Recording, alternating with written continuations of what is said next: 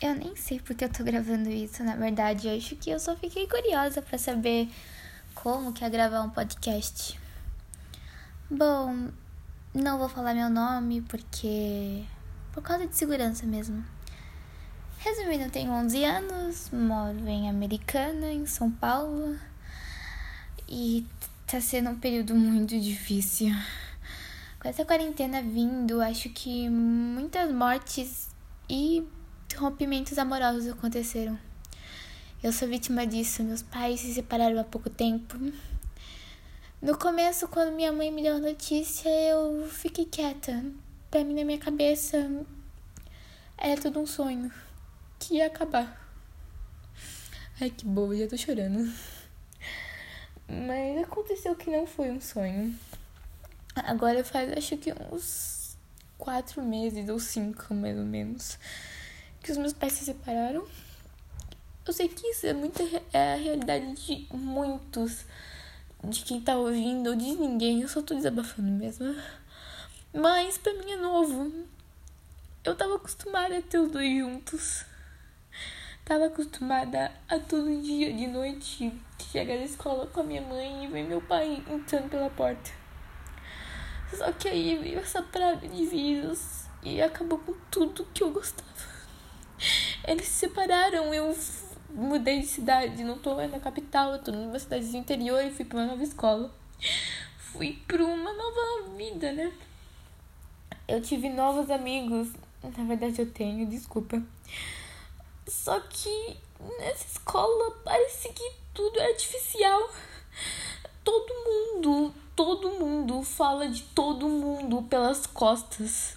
Todo mundo é uma tipo cobra. São cobras humanas porque cada coisa que eu vi que são fingidos, que são amigos, foram tantas que eu não consigo acreditar na minha antiga escola. Tá, a gente falava mal, falava, mas pelo menos falava na cara.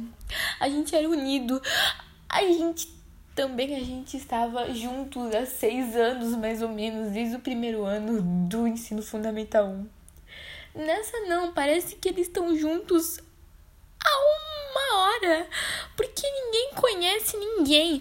Todo mundo, todo mundo fala mal de todo mundo pelas costas. E na escola depois finge que são amigos que não falou. Acredite, eu já vivenciei isso. E depois a pessoa se faz de vítima ainda. E a minha fé na humanidade tá decaindo ainda mais. Que nem em fevereiro, eu acho que foi nesse mês, eu não lembro, não me cube por lembrar. Eu sou nova nesse negócio. A gente teve o Black Master, que era o preconceito dando nas ruas e a única coisa que eu pensava é que eles são gente como a gente, não importa a nacionalidade de cor. Eu tenho uma melhor amiga negra e eu adoro ela. Quando eu tinha 4 anos, eu queria ter a cor deles porque eu achava lindo. Na minha cabeça, era a cor mais diferente, era a cor mais linda. Até eu parar de fazer isso e me aceitar pelo menos do jeito que eu sou. E que tá demorando mais ainda. Eu sei que nessa época, né, eu tenho 11 anos na idade ainda, tá cheia dessas fases de gostar de alguém. Eu já gostei de muita gente até chegar aqui. E eu tô gostando agora e essa pessoa tá sendo influenciada por outra e ela tá deixando de falar comigo por causa disso. Eu acho horrível isso, porque por mais que a gente tente confiar e falar: Uau, talvez um dia, no futuro, bem distante, essa pessoa goste de mim. Não vai gostar, porque eu sei disso. Agora pode até gostar, mas no futuro não. Todo mundo aqui é apaixonado por famosos Tom Holland, um, Tom Phaeton, um, Louis Partison, Adam Gallagher, não sei falar o nome. Mas eu acho que se eles não fossem famosos, eles fossem só pessoas normais na escola nos Estados Unidos, ninguém ia gostar deles porque não iam ser conhecidos. Então, eu acho muito, muito superficial. Olha, se você não tem esse tipo de altura, você é esquisita. Se você não tem esse tipo de formato do corpo, você é gorda. Se você não tem esse tipo de cabelo, você não é aceitável. E eu não gosto disso, porque eu já vivenciei isso. Passei a ter bullying do meu primeiro ano inteiro, quando eu tinha só seis anos. Imagine uma criança de seis anos aguentar pessoas xingando ela o tempo todo. Não foi fácil, acredite. Eu falei eu tive medo, na verdade, de falar, porque para mim não era uma coisa triste. Para mim era uma brincadeira. Até a minha professora me explicar o que era bullying pra gente. Que bullying era crime, que eu podia denunciar quem fazia comigo. E eu não denunciei, porque depois que um desses garotos foi embora, o garoto que fazia bullying comigo virou meu amigo.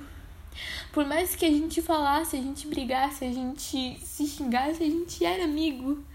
Porque na minha antiga escola, a gente tinha uma coisa chamada Irmandade. Irmandade, tá? Eu tô chorando, eu vou falar algumas coisas erradas. Aqui não, aqui parece que eles se conhecem há uma hora e nem mesmo isso. Na minha escola a gente sabia muitas coisas, mas a gente era muito unido. A gente sabia o nome das nossas mães porque a gente queria que a gente dormisse em casa, mesmo sabendo que isso não ia acontecer. Eu lembro que eram duas turmas no começo, quando eu conheci o pessoal. Era o A e o B. E depois de um tempo, o A e o B virou A. E depois de um tempo, o A virou irmãos. A gente sabia tudo do outro, dormíamos na casa um do outro, a gente, a gente brincava na aula. Aqui não. Aqui é só o A. O B é de tarde, então eu não posso fazer nada para mudar isso. A única coisa que eu queria era poder voltar no tempo e falar pra aquela de uns sete, seis anos que a vida dela em 2020 ia mudar e não ia ser para melhor. Que ela ia aguentar bastante coisas, mas que era pra ela continuar firme. Porque eu tenho um sonho como bilhões de brasileiros têm. O meu sonho é fazer um mundo melhor.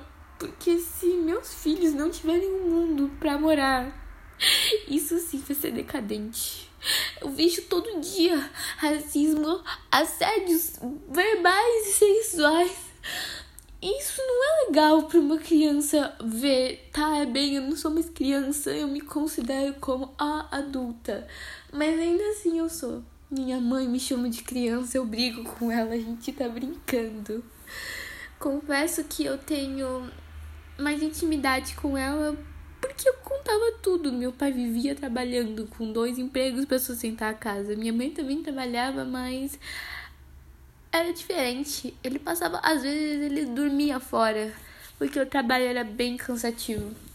Minha mãe não, minha mãe sempre cuidou de mim, sempre quando tava errada, ela não deu uma bronca, tipo, meu Deus, vai ficar de castigo, vou te bater. Não, não foi isso. Eu nunca levei uma pomada na minha vida diferente dos meus pais, que foram crescidos de um jeito completamente diferente do meu. Eu sou grata por ter tecnologia, por ter uma boa condição para estudar numa escola melhor, por ter os dois juntos. Juntos, ponto e vírgula, separados a, sei lá, algumas horas de cidade. Mas se eu. Se me perguntassem, olha, se você tivesse direito a escolher um desejo, apenas um desejo no mundo, claro que eu queria escolher o fim do Covid, mas eu iria deixar a minha família em primeiro lugar. Queria que todo mundo ficasse junto de novo. Nem que fosse aqui em Americana, lá em São Paulo, tá? Tanto faz, eu só queria ir juntos. Porque um lar não é feito de de tijolos, gesso, porta, madeira. Não, ele é feito com amor, carinho, gratidão e essas coisas. Bom, eu acho que eu já falei demais. Se alguma pessoa aí estiver ouvindo e quiser conversar sobre alguma coisa que tá acontecendo na sua vida agora, me manda uma mensagem. Eu, eu tenho um sonho que é ser psicóloga, que é pelo menos tentar ajudar a pessoa que, tá, que já passou pela mesma situação que eu tô passando agora. Porque no futuro, se essa merda acabar, nós vamos olhar para trás e falar: Uau, como mudou! Uau, como você é diferente do que eu imaginava. É assim que a gente vai se olhar. Eu vou parar por aqui e até a próxima vez que eu quiser gravar. Bye.